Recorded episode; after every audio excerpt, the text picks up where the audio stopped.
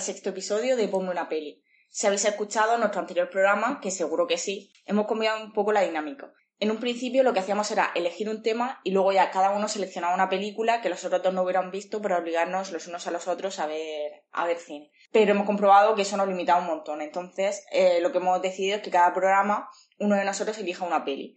En este caso, Rocío ha elegido Carol, que es la película central de este programa, pero Diego propuso ampliar la temática con Media hora más contigo, que son dos películas que ven mucho la una a la otra porque ambas son sobre eh, relaciones lésbicas y están ambientadas en los 50. Por orden cronológico, Media hora más contigo se estrenó en 1985. Diego, ¿nos explica de qué va? Eh, sí, Media hora más contigo, que en su título original se llama Desert Hearts, es una película de los 80, como ha dicho Irene, que está dirigida por Donna y bueno, cuenta la historia de Vivian, una mujer que está pasando por un divorcio y decide irse a Nevada porque eh, yéndose allí el proceso se agiliza un poco y se queda a vivir en el rancho de una mujer que la acoge mientras espera que este proceso avance. Y allí conoce a la hija de el novio de esta señora que ya murió y bueno, la chica es una joven que lleva una vida bastante distinta a la suya. Es escultora, trabaja en un casino y como que el modo de vivir de ella y cómo lleva su homosexualidad de forma tan abierta eh, mm. llama la atención de Vivian.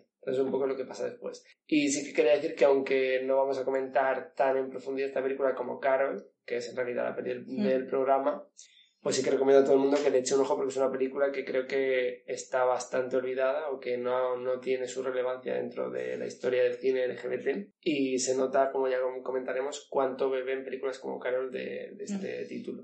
Mm. Sí, bueno, y como hemos dicho ya, Rocío nos presenta a Carol, que es más actual, de 2015. Así es, Carol está dirigida por Todd Haynes y trata sobre Teres, que es una chica joven que conoce a Carol que es el personaje que interpreta a Kate Blanchett, eh, que es una mujer más mayor y que, pues como en Desert House, también está pasando, por un proceso de divorcio y trata sobre cómo empiezan a conocerse y enamorarse y en este caso es Teres, la que es más joven, que es la que está empezando a descubrir su, su sexualidad, su homosexualidad.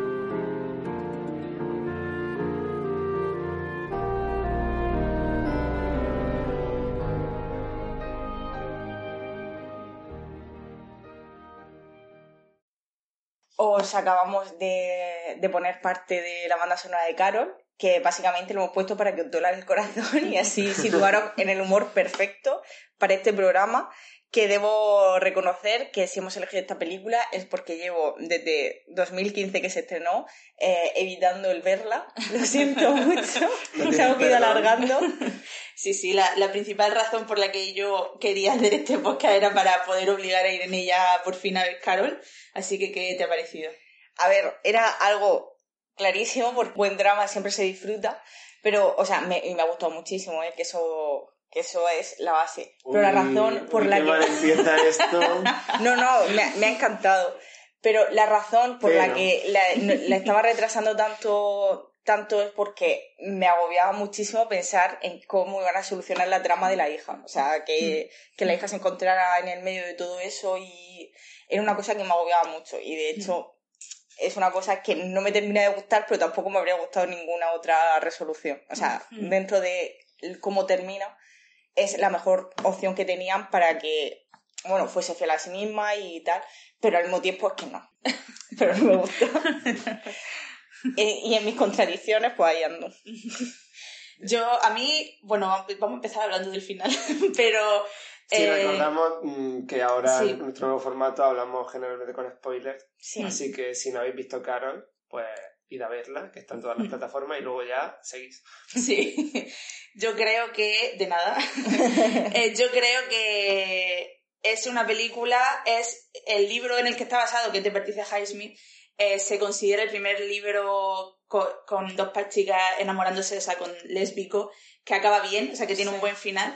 Y sin embargo, yo cuando vi la película por primera vez, yo sabía esto porque era con lo que vendía, la vendía en la película mucho, y sin embargo, pues yo me quedé, coño, pues el final tan feliz no es, o sea, sí que te queda un poco de agridulce, te queda, te queda una sensación agridulce en ese sentido, pero cuanto más la veo, la verdad es que más me gusta porque es eso, es como Carol se niega a renunciar a su a, parte de, de, sí misma a ser una a ser un fantasma sin, sin espíritu verdadero básicamente. Es que es eso porque de hecho Carol lo explica muy bien cuando están hablando con los abogados que dice es que no le hago ningún bien a mi hija eh, ser una persona que no soy únicamente por estar con ella y tiene o sea tiene más razón que un santo y, y de hecho el, el marido pese a ser un cabrón no es un cabrón exagerada, o sea, un maltratador o todo lo que podía ser un hombre de los 50 que se entera de que su mujer es lesbiana, mm. partiendo de esa base, es un cabrón, pero sí.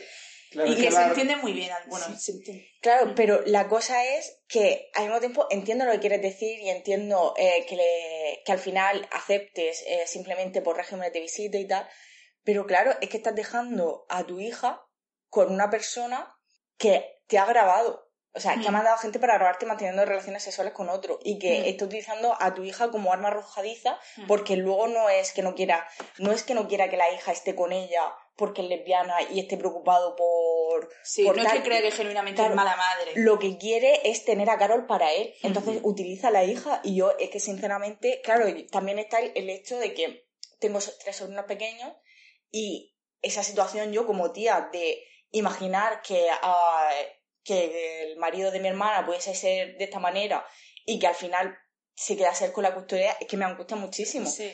Empatizas mucho con esa parte de la película y eso hace que te duela más ver. Claro, y, y es eso, y yo desde, claro, en 2015 solo tengo una sobrina, pero ahora tengo tres. y el dolor era. Cada vez que salía la niña tenía la, la cara de uno de mis sobrinos, yo pensando, madre mía. que se centren en quién es la verdadera protagonista de esta película, la hija de Carol. que claro, que al mismo tiempo, yo qué sé, si mantienen el régimen de visitas y Carol con su hija muy abierta respecto a, quiénes son su pareja o las parejas que pueda tener, es, también enriquece muchísimo la, la infancia y la, y la juventud de, una niña que crece en los 60. Pero claro, al mismo tiempo, su figura paterna principal, porque su madre no está de, de, continuo, es ese hombre que ha utilizado eh, la sexualidad de su mujer como arma arrojadiza para Sí. Entonces es eso, es la sensación de que en realidad ahí la que pierde es la niña porque no, no había opción, opción buena para eso. Sí, de hecho Tom Hanks una de las cosas que dice es que su película está muy ambientada, en la, arraigada en la realidad. O sea, él mm. quería que fuese una película muy realista con la época. Mm.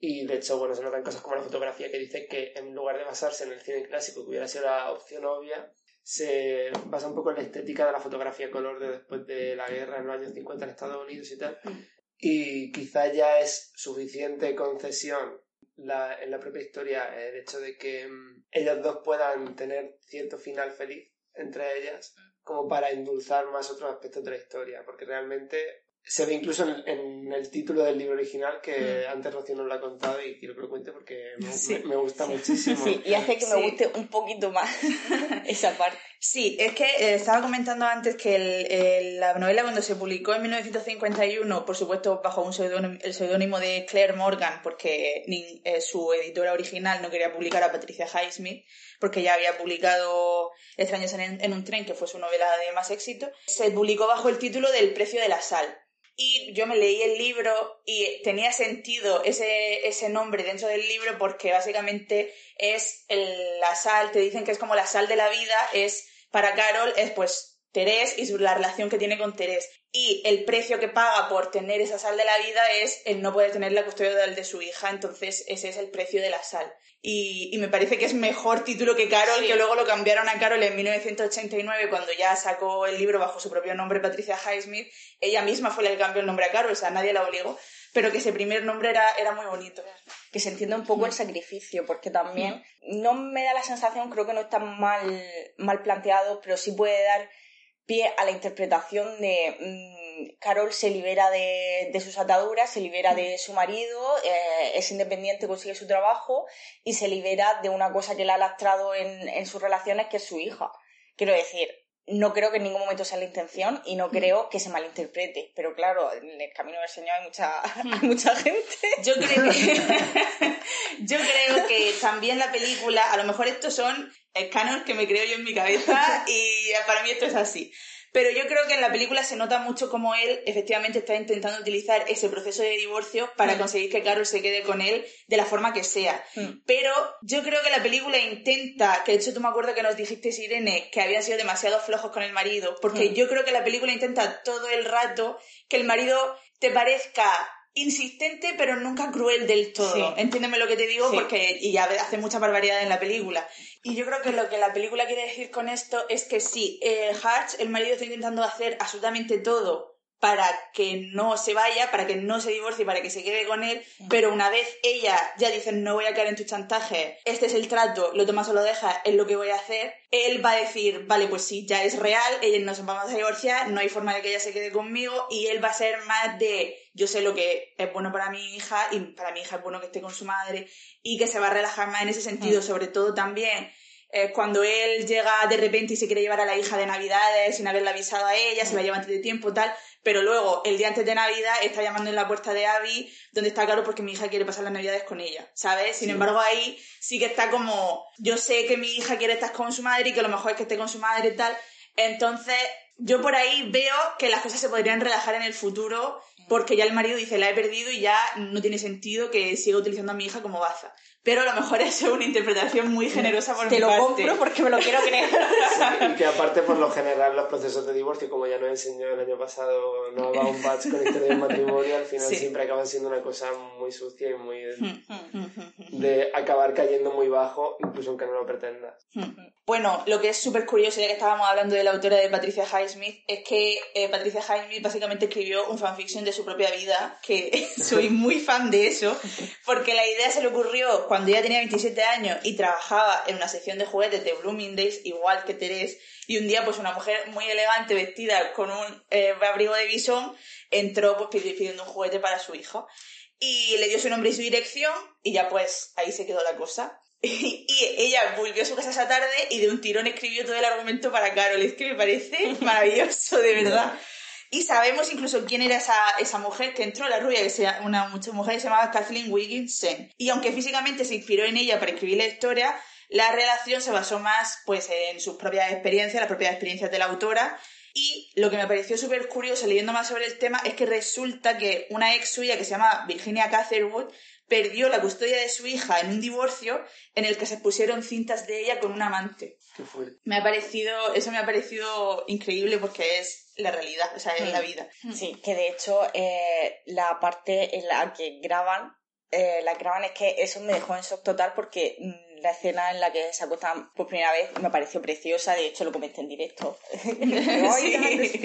la, y me pareció preciosa y ese golpe de realidad al día siguiente de no hay lugar seguro, eh, alejada de todo el mundo en una habitación, que puede venir un tío que aparentemente es buen tipo y violar tu intimidad de esa manera, que eso me, me tocó muchísimo. Sí. Sí, además ahí se nota un poco como Patricia Highsmith es una escritora de thriller mm, también, porque mm. ese momento en el que Kate Blanchett saca la pistola, si tú ves la película sin saber nada del libro, que en mi caso, mm. dice aquí se va a liar pardísima y sientes que puede pasar cualquier cosa. Es como que la película tiene un tono de, melodrama muy conseguido durante todo el rato y ese momento impacta mucho cuando ocurre de repente en la peli. Sí. Además, hay una cosa de esto que me ha hecho mucha, o sea, no me ha hecho mucha gracia, pero mm, en plan de cómo el espacio seguro entre dos mujeres, por el hecho de que cuando Teresa descubre el arma, en ningún momento se asusta, en ningún momento eh, piensa, madre mía, Carol, está de la puta cabeza, me quiere pegar un tiro y enterrarme a algún lado. O sea, en todo momento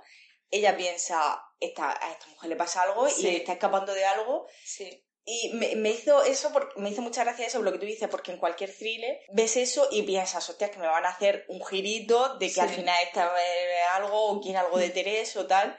Y no, es, o sea, y, y mi, mi, reacción natural y la reacción natural de la propia Teresa es en todo caso decir, no, no, eh, no conmigo, con otra persona. se siente yo, amenazada. Yo hablo del momento no en el que Teresa descubre la pistola, sino en el momento en el que Carol apunta, a quien les está grabando. No, ya, pero como has mencionado la pistola, eh, quería decirlo antes de que se me olvidara porque eso me o sea, es una reflexión que me, viendo la película, que lo pensé, digo, en cualquier, en una pareja heterosexual, esto en el momento en el que una mujer descubre que él es tal, vamos, se Sí. echa a correr, a correr, Sí, que le falta, le falta carretera. Sí, Pero sí. me gustó, me gustó mucho eso, no sé por qué, me, me- fue un detalle que Sí. se me quedó. Y, y a- volviendo a la escena en la que saca la pistola con, con Enigma de, de Gotham, que, es el, que es el que la graba, eh, me encantó también lo, lo torpe que es Carol con, con eso. Porque claro, es una mujer muy elegante, es fantástica que Blanchett y no, no va a empuñar una pistola. Y como cuando va a disparar a, a la máquina esta, mm, no, No, funciona, Sí. dice, "Ah, toma por culo y se va. Es que buah, es una cosa que me gusta mucho de Carol y es que es una película que aparentemente es como muy estilizada, muy elegante, muy pausada y Kate Blanchett también es un poco ese tipo de actriz, es una actriz muy intensa y Sí. muy de... Se nota que está actuando, ella, ella siempre está actuando. Sí.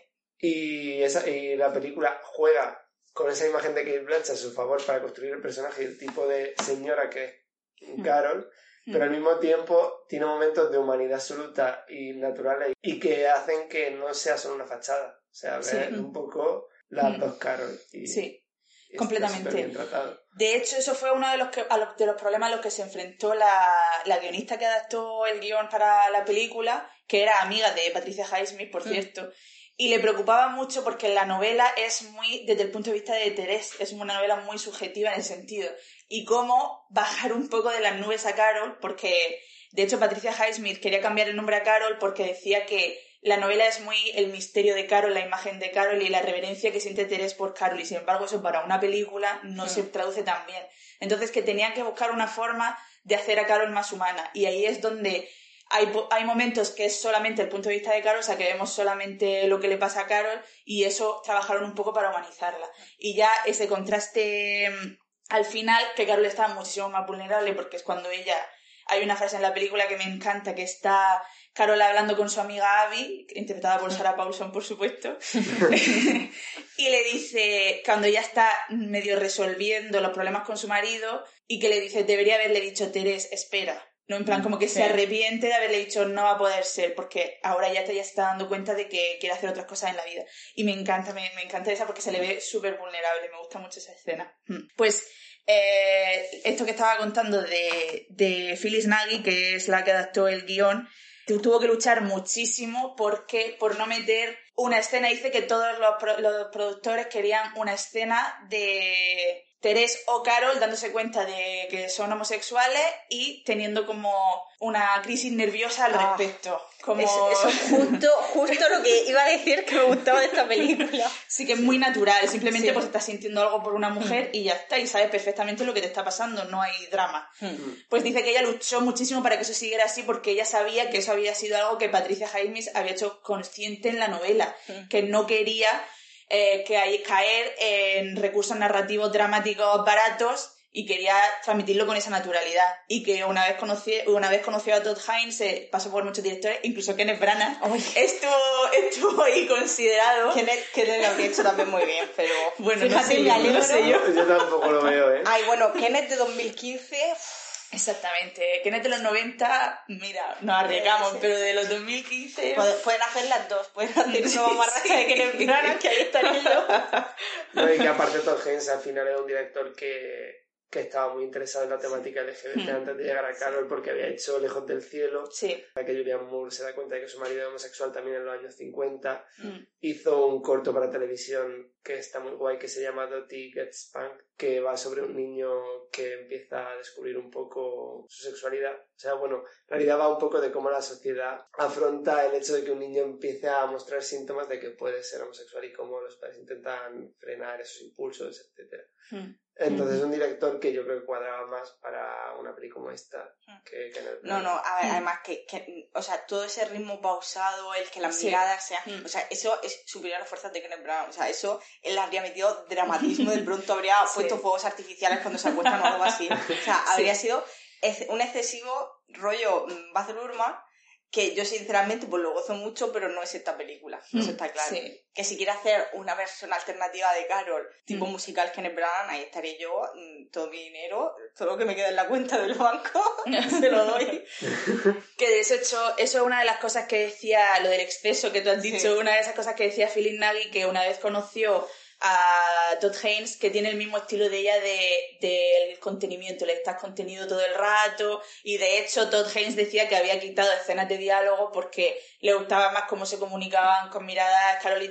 Y eso a mí a veces me suena a gilipollez, pero en esta película me parece que totalmente, o sea, ellas dos, tanto Rooney Mara como, como Kate Blanchett, es que están increíbles, o sea, Pero es que maravilloso. Pero es que yo no tenía tanta fe en Rooney Mara, o sea, me parece una actriz y siempre... Yo iba pensando en Kate Blanchett que se iba a lucir y que todo iba a girar en torno a Kate Blanchett. Hmm. Y donde me contestó Rooney Mara, que de hecho os lo pasé al instante, fue justo en el momento en el que la ve aparecer tal y... Y hace... Y está ella como un poco nerviosa Hmm. y hace un chiste y la otra se ríe y la cara de Rooney Mara de que su chiste haya, haya tenido éxito, o sea, es que me, me- y además es que era eso, es que era, era eso es lo que estaba pensando, estoy diciendo, piensa que soy graciosa, he sido Sí, graciosa, sí, sí, me ha salido muy bien. Sí, Y eso, o sea, es que Mm. me enamoré de Rooney Mara en ese momento. sí. Yo eh, en el momento, yo creo que fue cuando me di cuenta que dije, me está llegando esta interpretación en la escena del tren, que también lo hablamos cuando tú la viste. Sí, sí. que es cuando la primera vez que queda con Carol en su casa y sale irregular porque llega el marido tal y se vuelve en el tren y ese momento de estar llorando en el transporte público porque las cosas no han salido como tú querías es que me parece es que siempre lloro con ella en ese momento Sí, porque en el momento en que se le, se le rompe la cara por así Ya, decirlo es que no eso es que a mí además me gusta esa escena porque está llorando porque las cosas no salen bien encima es que lo hace de tal manera que tú lo veis sabes lo que está pensando Sí. o sea Mm. sabes que se está diciendo así más que eres tonta es que porque te ha hecho ilusiones es que por... Mm, mm. como que puedes ver todo lo que está pensando en su cabeza en ese momento Sí. solo viéndola Sí. llorar sí sí completamente y que casi no la protagoniza Rooney Mara Ya. porque también estuvo considerada eh, Mia Wasikowska, pero lo rechazó por tener conflictos de, de rodaje con otra película. Pero lo que yo no sabía es que originalmente era Rooney Mara la elegida para el papel, pero lo rechazó porque acababa de salir de rodar Millennium y estaba agotada y decía que no se sentía con confianza en sí misma, que pensaba que no iba a poder llevar para adelante un proyecto así y tal. Y es como, tía, tía, chapó, menos mal que tuviste la oportunidad de que te lo volvieran a ofrecer y, y dijo que vamos, que ni se lo pensó la segunda vez que se lo ofrecieron, que tiró para adelante. Hmm. Y bueno, otra cosa que quería comentar, ay, que se me ha olvidado antes de cuando estaba sacando, intentando sacar el proyecto para adelante Phyllis Nagy, que era la adaptadora del guion, que Carol lleva desde 1996 intentando hacerse y Kate Blanchett lleva muchísimo tiempo ligada al proyecto. Pues Pero es que, ¿cómo no? O sea, es que, Hmm, ¿quién sí. va a ser? Sí, sí, Si sí. no- si y no que aún así les costaba tanto venderla, es que me parece flipante. Pues dice que uno de los problemas a los que se enfrentó es que enseguida se dio cuenta de que no era que no le compraran la peli porque eran dos mujeres, o sea, era homosexual, por así decirlo, era porque eran dos mujeres protagonistas y nadie quería hacer una película con dos mujeres protagonistas. me parece flipante. Eran, eran, no eran homófobos, pero sí machistas. De hecho, el póster promocional de Desert Hearts es un póster en el que no salen solo ellas dos, sino que sale hermano, hermanastro de una de las protagonistas. Y te dan a entender como que va a haber cierto triángulo amoroso, que el, Ujú. protagonista va- el protagonismo va a estar un poco más equilibrado, porque obviamente en un cartel en el que salen solo mujeres, obviamente con un cartel en el que aparecen dos mujeres solamente es mucho más difícil vender una película a cierto sector del público, tristemente. sí. Y pasaba antes y pasa ahora, lo que pasa es que en este caso en Carol lo bueno que es lo bueno es que los responsables de la película se plantaron y no cedieron a las Mm. concesiones de la productora. Sí, se nota que, que, esta, que esta mujer era amiga de, de Patricia Highsmith y que le tenía muchísimo respeto al, al material original, porque es que se nota el cariño. Bueno, a mí me gusta más la película que el libro. Yo lo digo ya, lo digo aquí. Sí, sí, a mí el libro me, me gusta más. Sí. El- la película. La peli, la peli, la película, perdón. Sí, pero el libro, o sea, hay algo mm, que te llame la atención del libro. El libro, eh, lo que me gustó menos del libro es precisamente esa separación que hay con Carol de no llegas realmente a conocerla. A mí me dio esa sensación. También que Carol, para mí en el libro se nota más la diferencia de edad. En el libro, eh, Terés no es fotógrafa, es como la que se encarga de construir los sets de rodaje. No sé exactamente diseñador o cosas así. Diseñadora, no, pro- directora de producción. directora de producción. Y está empezando, tal, no tiene mucha confianza en sí misma. diseñadora de producción. Diseñadora de producción. Está empezando, no tiene mucha confianza en sí misma. Y la escena en la película que está muy chula de cuando Teresa le enseña su fotografía está muy bien porque Carol en ningún momento eh, la hace más pequeña, por así decirlo. En Mm. plan, en todo momento le valora su trabajo. Y sin embargo, recuerdo específicamente esa escena del libro que es un poco condescendiente con ella. Carol cuando le enseña sus diseños y cosas así, como que le dice en plan, es, es que eres tan joven, no sabes de la vida. Algo así le dice, no exactamente qué le dice. Pero esa condescendencia no ya me empezó a chirriar un poco, pero aún así, si os gusta mucho, mucho la película, yo os recomiendo el libro porque tiene unos pasajes preciosos. Mira lo del precio de la sal, por ejemplo, es muy bonito. Tiene algunos pasajes muy, muy bonitos, me gustó, sí. Eh, bueno, y hablemos, hablemos de las nominaciones a los Oscar. Ay, pero antes de hablar de eso, Vale, vale. o sea, yo quería abrir un debate. Vale, pues ábrelo. El debate de los guantes. Ah, ¿Carol los deja Sí, a propósito deja, en, sí. el, en el mostrador? Tú no? verás. esa sabe latín, Carol sabe latín. Vamos a ver, eh, Es que no hay debate. Es que Ya, ya. el momento en que le dice, me gusta tu sombrero, antes de irse o algo así. Sí. En ese momento, o sea, vamos a ver, sabes perfectamente lo que estás haciendo. ver, en, el, eh, en el momento en el que se acercó a hablar Sí, con ella. sí. Es que en el momento Sí. en el que se acercó a hablar con ella, porque ve que la está mirando y ha dicho, onda. Esta no me está No es mirando. mi primer rodeo. Y vamos, es que. Y que compré el, los trenes. O sea, compré los trenes que diga, Sí. venga, vale, me los llevo. Mm, Sí. No sé, me parece jugártelo un poco a, a que la- se le vaya a gustar a tu hija. Ya, también es verdad. Y yo creo que dice, merece la pena. Si a mi hija no le gusta el regalo de Navidad, que se joda. Pero ya esta señora tan guapa, le tengo que comprar los trenes. Sí, sí, sí, sí. En realidad Carol va a saco porque Sí, sí. además como se, como se acicala el pelo todo el rato, Mm. como la otra le devuelve los guantes por correo y dice, pues te invito a comer, Sí. pero la cuestión es volver a verla. Sí, Y que cuando, creo que es ya esa segunda vez que se ven, cuando están en el, en el restaurante y le dice, ¿de dónde ha salido? Caída del cielo o algo así. Es que se lo dice ya en, en la primera cita, Bueno. se lo dice. Uy, Y es que nos ponemos nerviosos. en la primera se me cae todo. Y, y bueno, y lo de que no es nada casual es lo de los zapatos cuando estén volviendo el regalo de Mm. que está Laura tocando el piano y estén volviendo el regalo entre comillas, porque Sí. no lo envuelve en ningún momento porque yo creo que no sabe hacerlo, es demasiado elegante para envolver regalo. y eh, se escucha las llaves de su marido y rápidamente se ponen los zapatos. O sea, no Mm. era casual que se lo hubiese quitado porque estaba Sí. incómoda y estaba más Sí. cómoda.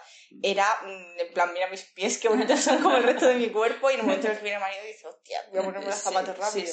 Y que la película es muy consciente de cómo Carol toca a Teresa. Y Carol es muy consciente, o sea, Carol lo está haciendo Mm. porque sabe lo que está haciendo. Cuando está en el piano y le, y le toca los hombros, tal. Y la escena final, cuando le toca el hombro antes de irse. Es que sabe perfectamente lo que está haciendo. E incluso, bueno, porque la escena final sale al principio Hmm. y es que hay un contraste de Sí. que sí. primero le toca el hombro Carol Mm, y mm. luego le toca el hombro el hombre que se las encuentra para despedirse. Y la cámara Mm. eh, se fija en ese detalle de una forma distinta según quien Sí. lo haga y la forma de hacerlo es muy distinta también. Y De- ya hace, juega con ese contraste de la diferencia de cuando te toca Carol, que es algo que para Teresa tiene mucha importancia.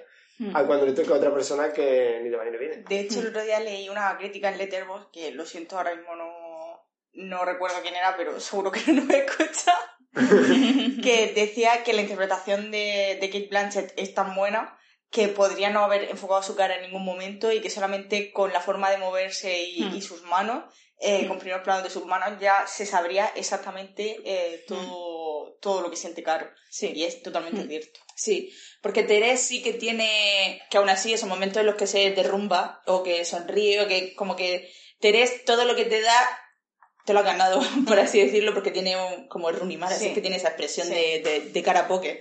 Sí. Y también se ve mucho cómo va madurando durante la película, o sea, el cambio de Teresa y su evolución.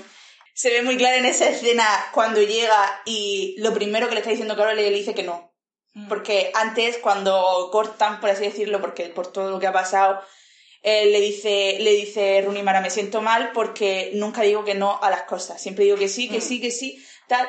Y me gustó en esa escena porque cuando Carol le dice, vente a vivir conmigo, la primera reacción de, de Rooney Mara es decir, no, no lo voy a hacer, tal. Y luego, pues, mm, se lo piensa, ve, evalúa las cosas Claro. y dice, pues no, me interesa ir y voy a ir, pero como que ya he aprendido a, necesito un tiempo para pensarlo, voy a reflexionar sobre esto, tal. Y no solamente es un cambio de que ha madurado, sino que se refleja físicamente. Eh, la ropa que lleva, cómo se peina, es todo diferente. Y Carol, en cuanto la ves, es que se da cuenta nada más Mm. verla. Y le da más fuerza a la decisión el hecho de que no le diga que sí porque sí, sino que haya tenido ese proceso de pensarlo antes. Claro, además ya no solamente el tener un tiempo para pensarlo, sino que va a la fiesta y ahí se pone a observar, que lo único que hace en la, en la, en la fiesta es observar que primero ve a su ex, ve como tal, luego ve a otra chica que podría ser una, una un posible ligue y están hablando, eh, no le termina, luego ve cómo está su amigo, el que trabaja en el periódico, viendo una película con una chica, como que tienen así como una relación cercana, como que están muy a gusto, y es como que va contemplando todas esas cosas y se da cuenta de que lo que quiere es eso y que no y que no le interesa de momento otra cosa. Mm. Y es eso, no solamente él estar ella pensando, madre mía, la verdad es que le tenemos dicho que sí y tal, no sé, sino simplemente que se va dando cuenta por las cosas que ve de qué es lo que ella quiere. Completamente. Y además que eso es muy el personaje de Rooney Mara, que simple, es ensayo y error.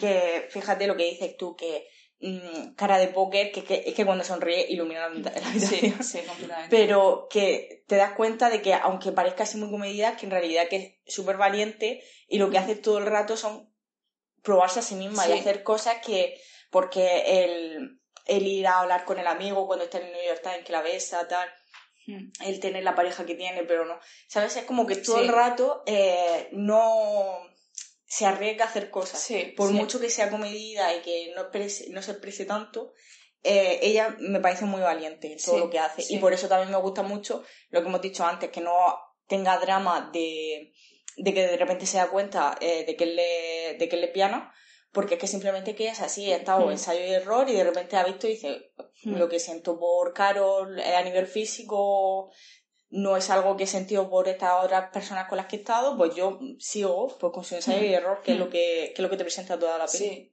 De hecho, la conversación que tiene con el novio, porque se nota que su novio es amigo suyo Hmm. y se nota que ella está con el novio un poco en piloto automático, es lo que tiene que pasar y ya está. Y la conversación que tiene con el novio de ¿alguna vez te has enamorado de un chico? ¿Alguna vez has Hmm. tenido un crush en un chico? Tal.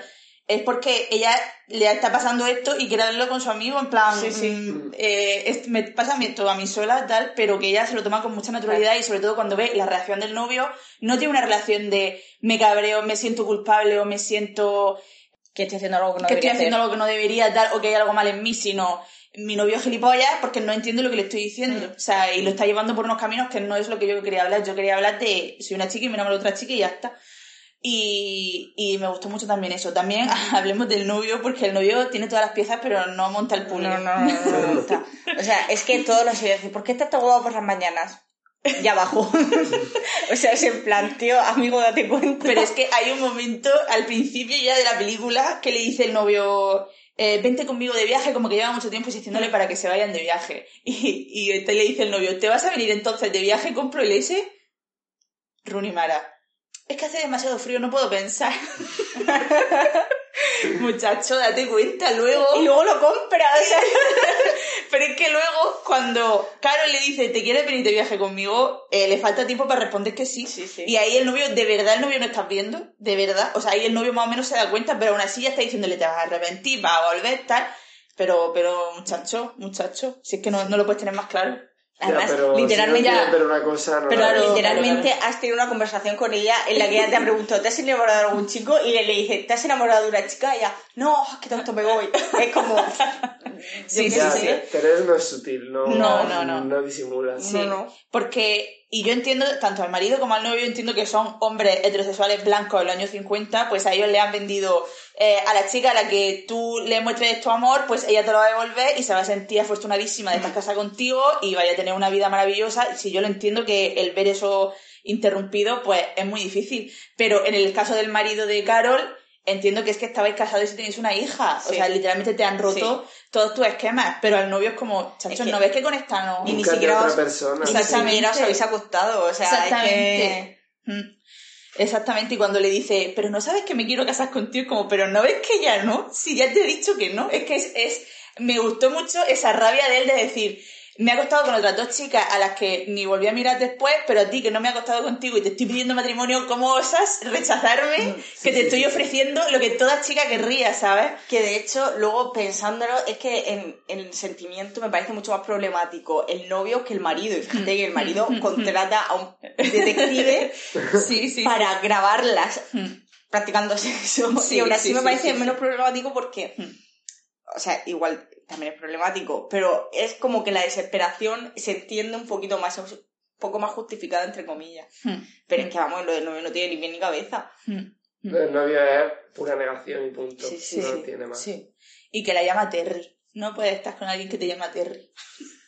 No Cierto. puedes, no puedes. Tiene el nombre, se llama Teres, un nombre súper bonito, y tú la llamas Que Terry. también es un poco el contraste de Sí. en un momento Carol dice ojalá Teresa, Ter- no Teresa, me encanta, súper intensa Sí, como sí. Carol y, y- y la otra flipando y diciendo, sí, es verdad, es verdad. Carol agarrándose a cualquier poco de conversación que le da a Teresa para Sí, sí, llevárselo sí. al fin- al tintero. Sí, sí, o sea, es, es un arte, lo de Carol es un arte. Mm. De hecho, con lo que estábamos hablando antes de, de que no tiene relaciones sexuales con el novio, no es del todo cierto eh, en el montaje original, bueno, o en el guion original, eh, que nos estabas comentando antes, Diego, de que empe- de empezar a grabar. Ah, sí, bueno, que hay una escena eliminada que, bueno, lo conozco por mm, una amiga, Patri, arroba po- Poison on Sunday, seguirla en Twitter. Hola, Patri. y me pasó una escena eliminada que ha descubierto leyendo ese guion de la película, en la que básicamente se cuenta cómo Teres masturba a su novio en una escena en la que realmente no le apetece hacerlo, lo hace simplemente un poco por inercia porque él inicia un poco Mm. el proceso y ella no se opone. Y que es una escena que se supone que estaba en la película con la función de remarcar cómo a ella no le interesaba lo más mínimo y, Mm. y tal. Y eso se quedó fuera en el montaje final, yo creo que porque estimaron que era innecesario o también que no encajaba del todo con el tono de la película. Es que- porque es una mm. escena que a lo mejor puede ser incluso desagradable de ver.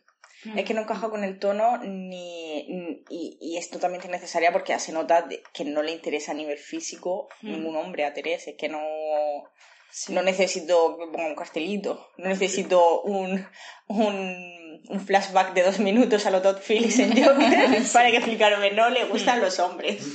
De hecho, vi que, que otros actores que también se quejaban de que habían eliminado escenas. Por ejemplo, Sarah Paulson se quejó de que habían eliminado una escena que, según ella la escribiera, clave entre Teres y Abby y su personaje.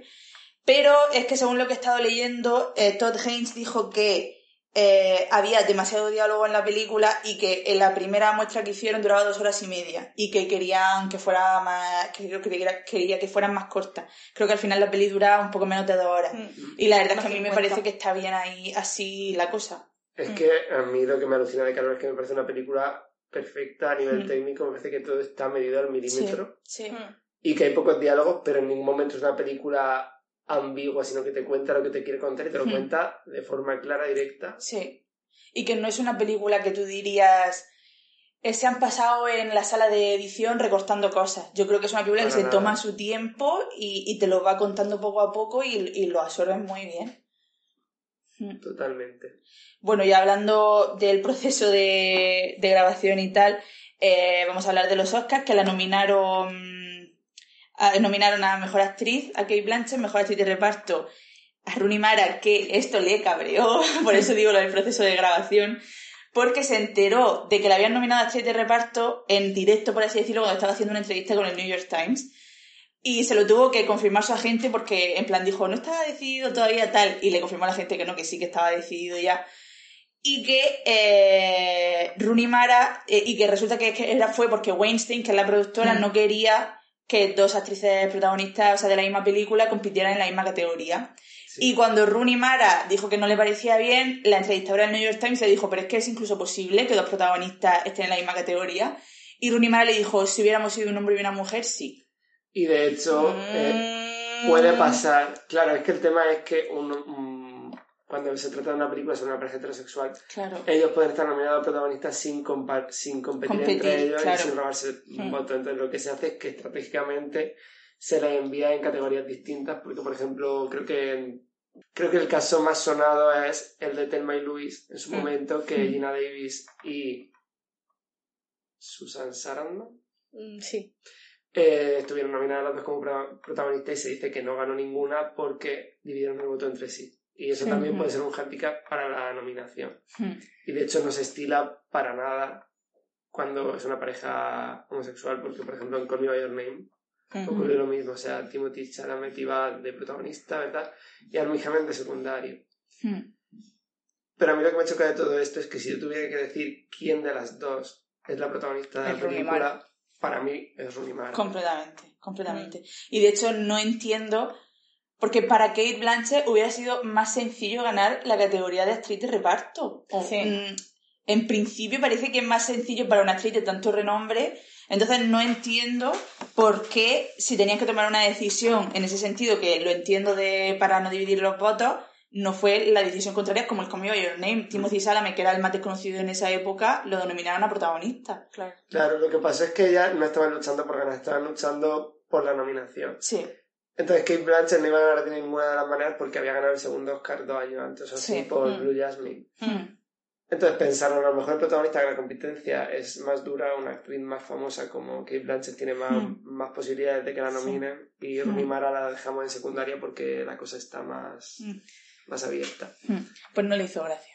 Normal, por otra la parte. entiendo, la entiendo. Es que decir que Rooney Mara es secundaria en esta película. Es, es vergonzoso. Mm, completamente. Pues también estuvo nominada la película a Mejor Fotografía, Guión Adaptado, Música Original y Vestuario. Y no ganaron ninguno.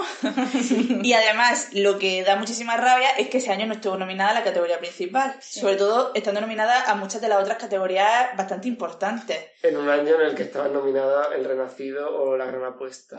Y que además Se han apuesto. Y que además no nominaron nueve películas, las máximas que podían nominar, nominaron ocho. O sea, que es que tenían espacio para nominar Para- a Carol y aún así no. O sea, es que me parece, jamás te lo perdonaré, Academia, jamás. es, es un caso que, que no, no se puede entender cómo esa película se cayó Mm. tanto. Es que parece que como estaba nominada Brooklyn, que tiene un... es de época, es como parecida, es como, ¿vamos a nominar a otra peli de mujeres? No, no, Ya, no, pero no. es que Carol es mejor que, es que Carol era mejor que Brooklyn Sí, y era sí, mejor sí.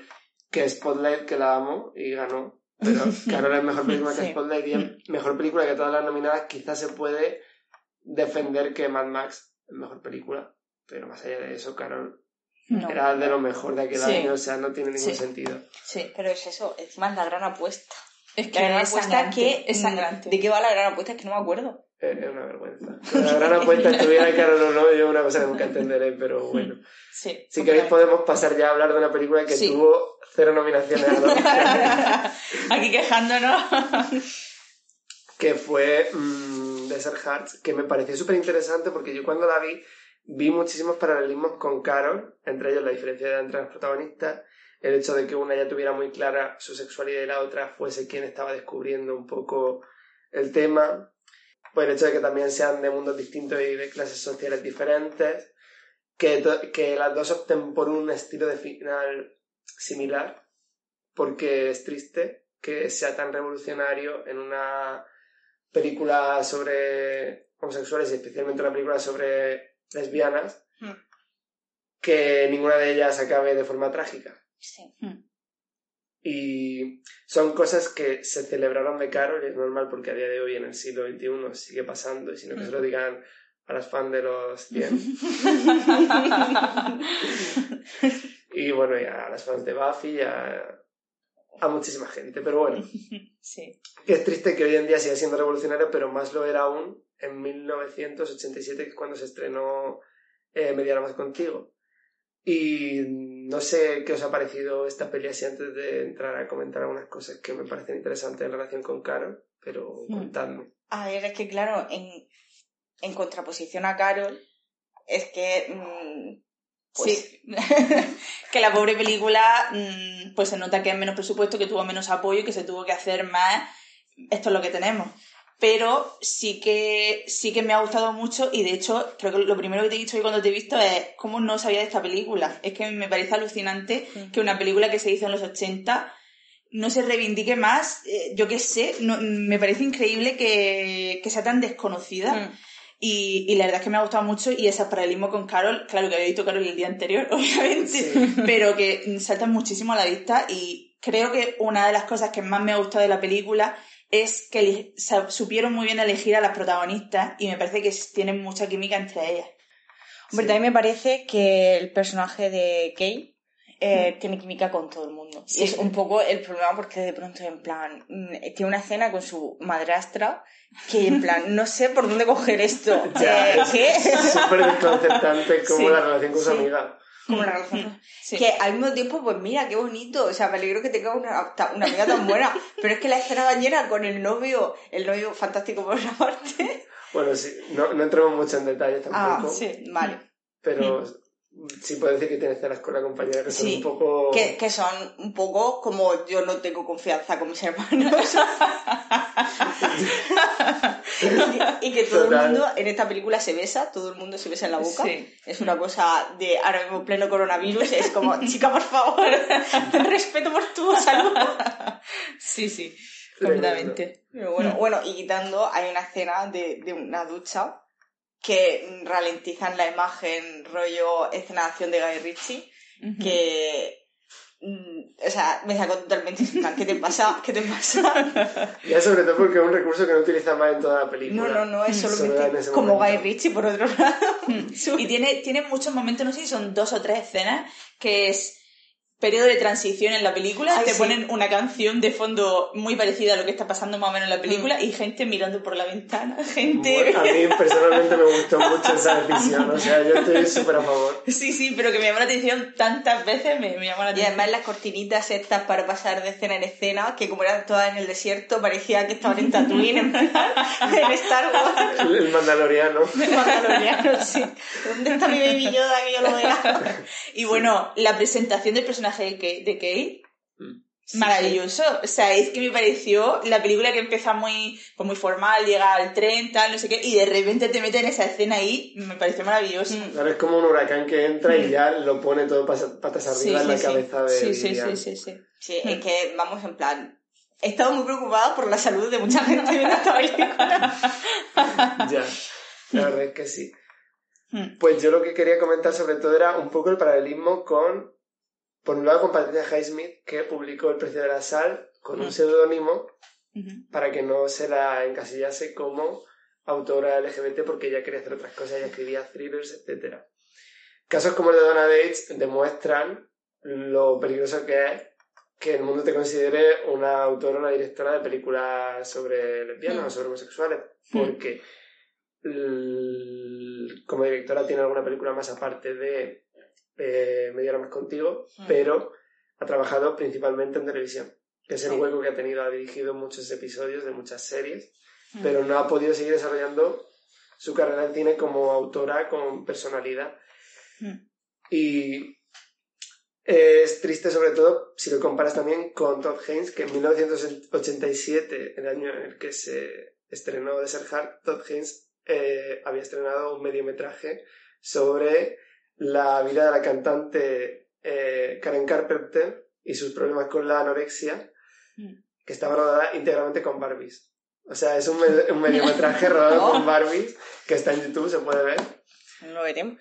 Eh, y, ¿Y cuál es la carrera de Todd Haynes? Todd Haynes es un director respetadísimo que este año pasado eh, dirigió, estrenó Aguas Oscuras, que es un thriller eh, judicial sobre un tema real.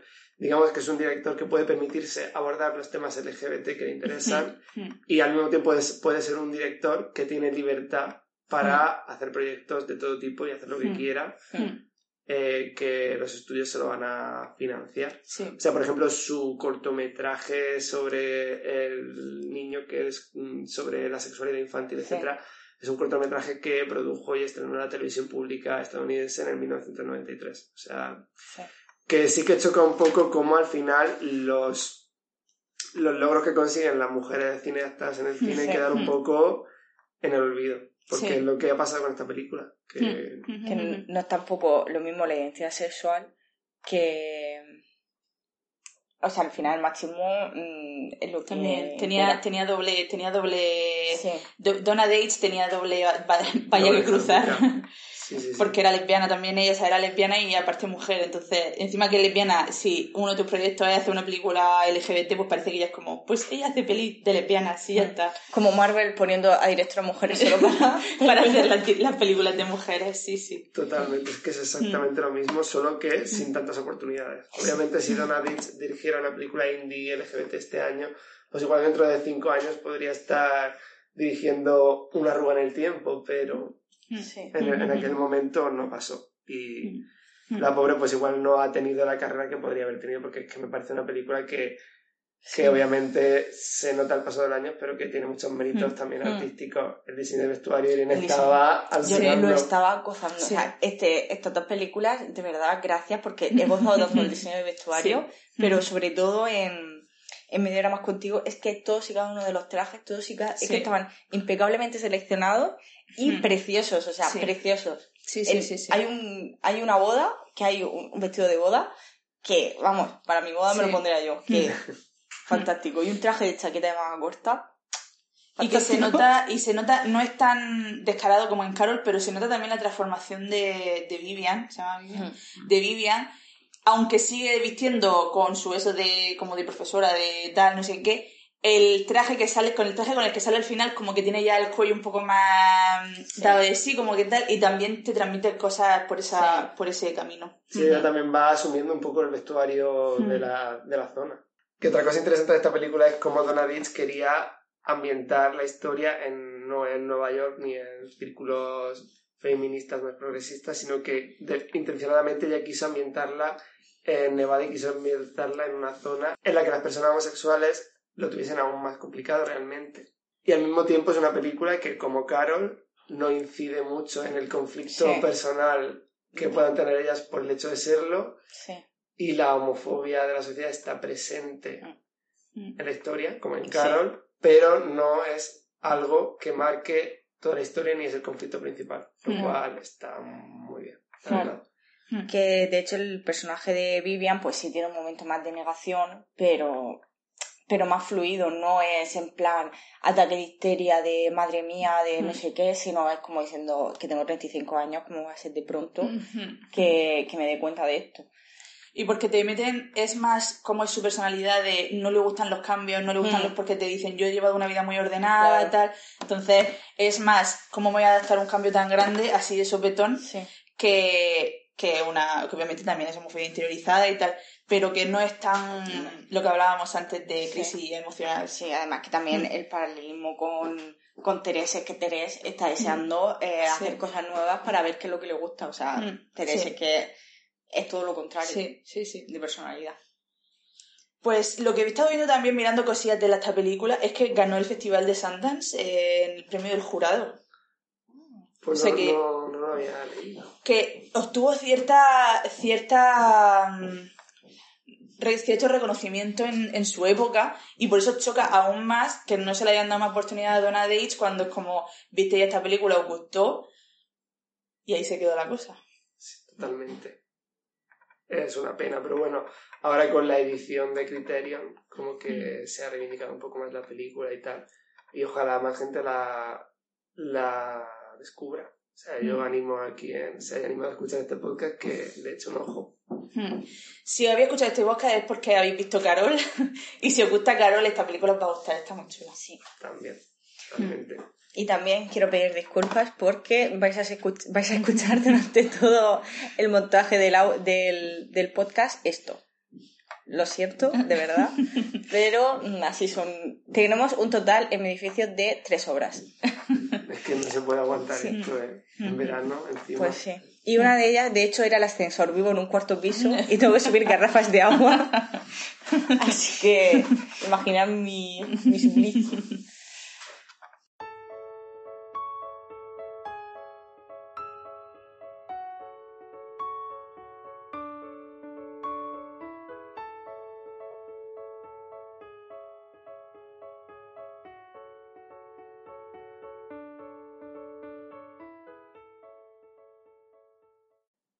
Como esta semana al final hemos acabado trayendo películas Rocío y yo, pues la semana que viene vuelve a ser Irene quien elige título. Así que cuéntanos de qué vamos a hablar en el próximo programa, Irene. Pues en el próximo programa ya hemos pensado en eh, seguir uno de mis géneros cinematográficos favoritos, que son adaptaciones de Shakespeare que poco tienen que ver con la obra original. Y en este caso hemos elegido, eh, que no Diego no ha visto, es eh, Nunca me han besado, la película del 99 de Raja Gosner. ¿Tú sí la has visto, Rocío? Ah, pues no lo han visto ninguno de los dos, así que mejor. Es una película mm, que van a gozar muchísimo eh, porque es muy mamarracha. y otra película que es ligeramente menos mamarracha porque es más autoconsciente y es 10 razones para odiarte de 1999 de, de Jill Younger. Sí, 10 razones para odiarte la recuerdo buena. O sea, esta sí la he visto. No, por supuesto. Y bueno, por si alguien no lo sabe, eh, 10 razones para odiarte está basada en la novela de La fierecilla domada y Nunca me han besado no está tanto basada en, en, en, una obra de Shakespeare, sino que hace muchas referencias a una obra concreta, que en concreto, que es em, eh, como gustéis, que hacen como referencia todo el rato en la, en la película, pero también hay una trama que es un poco, un poco la trama central de como gustéis. Así que si tenéis tiempo, aparte de ver estas dos películas que tenéis en Disney Plus, las dos, y así amortizáis un poco lo que hayáis cogido la suscripción, porque nosotros no, por ejemplo. Y eh, si tenéis tiempo, leeros las obras. Os lo recomiendo. las adaptaciones adolescentes de novelas clásicas siempre son bien, como bien demostraron también Clueless o Crueles Intenciables. O sea, nunca son mala idea. Nunca son mala idea, ¿no? Así que nada, espero que hayáis disfrutado este episodio y que disfrutéis el próximo que viene. Y si tenéis algún comentario, queréis decir algo sobre Carol, sobre eh, Media Hora Más Contigo, eh, tenemos un tenemos Twitter, eh, arroba una peli, tenemos un correo que es eh, arroba eh, tenemos Letterbox donde nos podéis seguir, donde solemos también hacer, hacer listas sobre la temática de cada programa. También podéis eh, escucharnos en Evox, en Spotify y en Apple Podcast. Si tenéis alguna otra plataforma que desconozcamos, decírnoslo y, y la subimos, pero... Y muchas gracias a todas las personas que nos han dejado comentarios esta semana sobre el podcast de la Matanza de Texas, que parece que, que ha gustado porque es el, que más feedback hemos tenido y la verdad es que lo agradecemos mucho. Mm.